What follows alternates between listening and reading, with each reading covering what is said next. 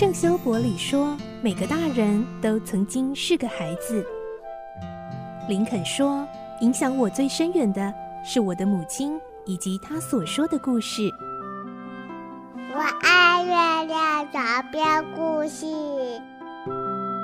晚安，月亮床边故事。小青姐姐邀请每一位大孩子、小孩子一起听故事，不管多忙，也要和你一起听故事。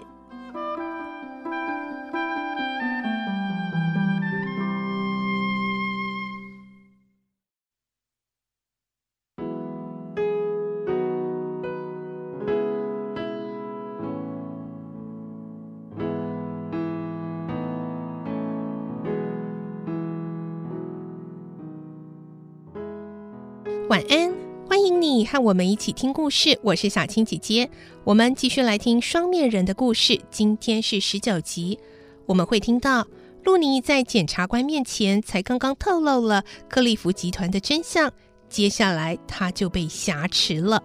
来听今天的故事。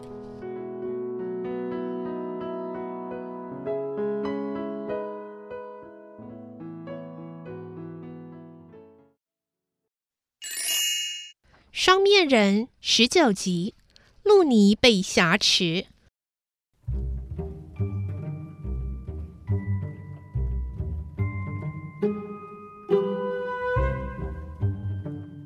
露妮离开检察官的宅邸。蒙瑟街是一条非常宁静的街道，平时很少有行人。她一个人慢慢的走在街上，尽量克制自己，不要露出紧张的神色。穿过了一个十字路口，就看见检察官说的那家书店。在书店对面的广场，真的停了好几辆车。露妮定睛一看，果然看见了检察官说的黑色宾士跑车。车中坐着三个人，坐在驾驶座的男人正在抽烟，他身旁坐着另一个人，后座的男人则在看着报纸。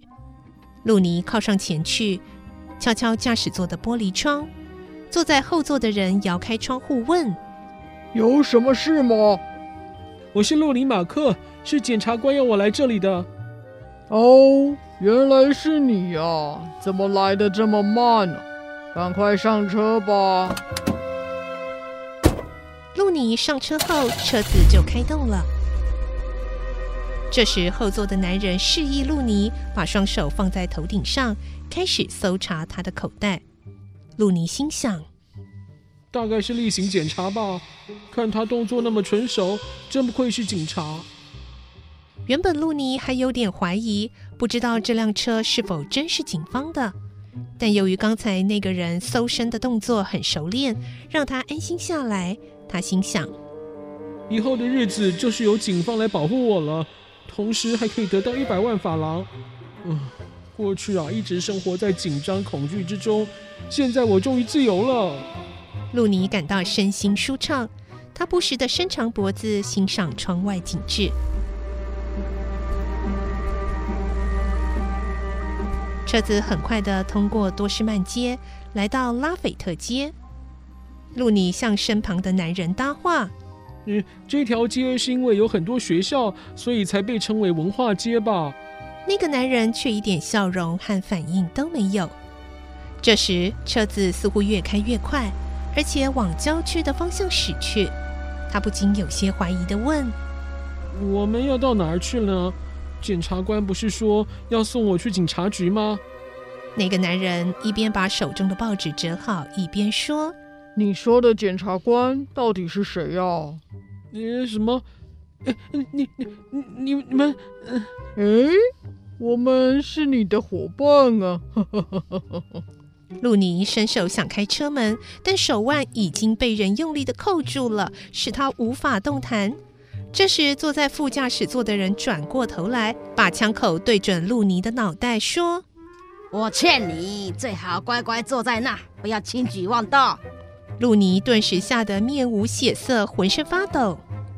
呃，这，我为什么会变成这样啊？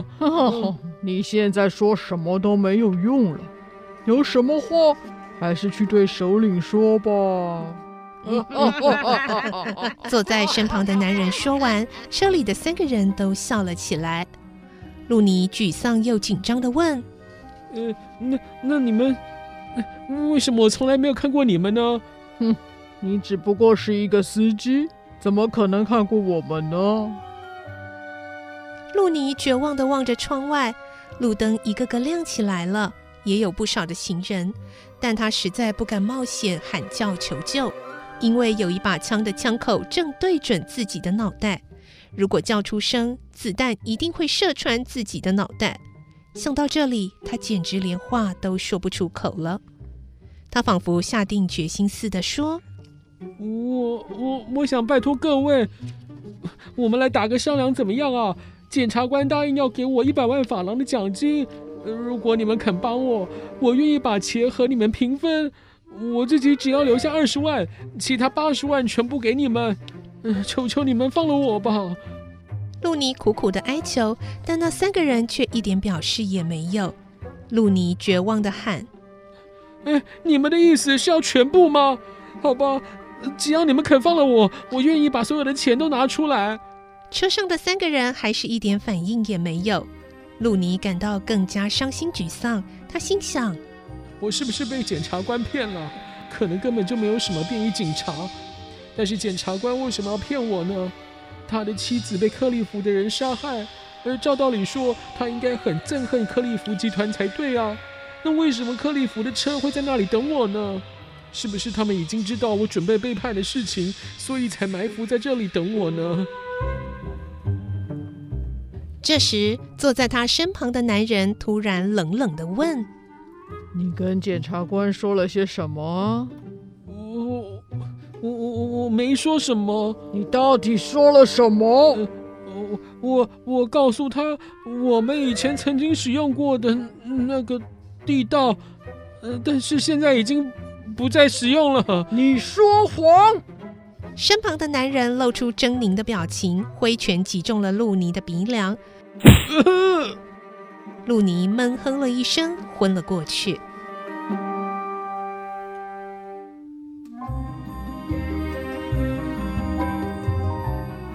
隔天傍晚，罗平化妆为律师裴西里去拜访检察官。当他正要停车时，突然看见检察官的秘书鲁贝特正从大楼的门口走出来。他的神色相当紧张，引起了罗平的好奇，于是一直注意着他的行动。发现鲁贝特鬼鬼祟祟地走到人行道的树下，四处张望。罗平心想，可能是在等计程车吧。这时，路上往来的车辆很多，始终没有空的计程车。鲁贝特似乎很焦急的样子，频频看着手表，最后像是终于下定决心，快步走到大街上。不晓得这个时候，他急着上哪儿去了。本来就对这位秘书存疑的罗平，这时更加起了疑心。于是他决定不去找检察官，而是慢慢的开动车子，跟在鲁贝特后面。大概是发生了什么重要的事，鲁贝特一脸慌张的样子。由于在大街上候车的人相当多，偶尔有空的计程车经过，很快就被别人捷足先登了。因此，鲁贝特放弃了搭计程车的念头，上了电车。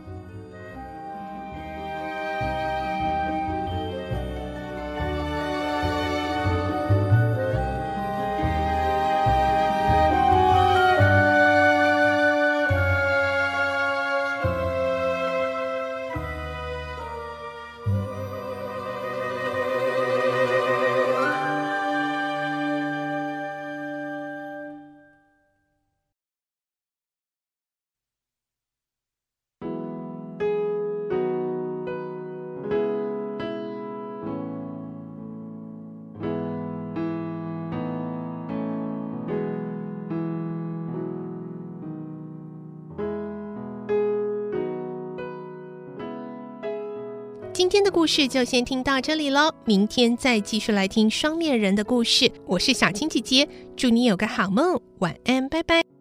小朋友要睡觉了，晚安。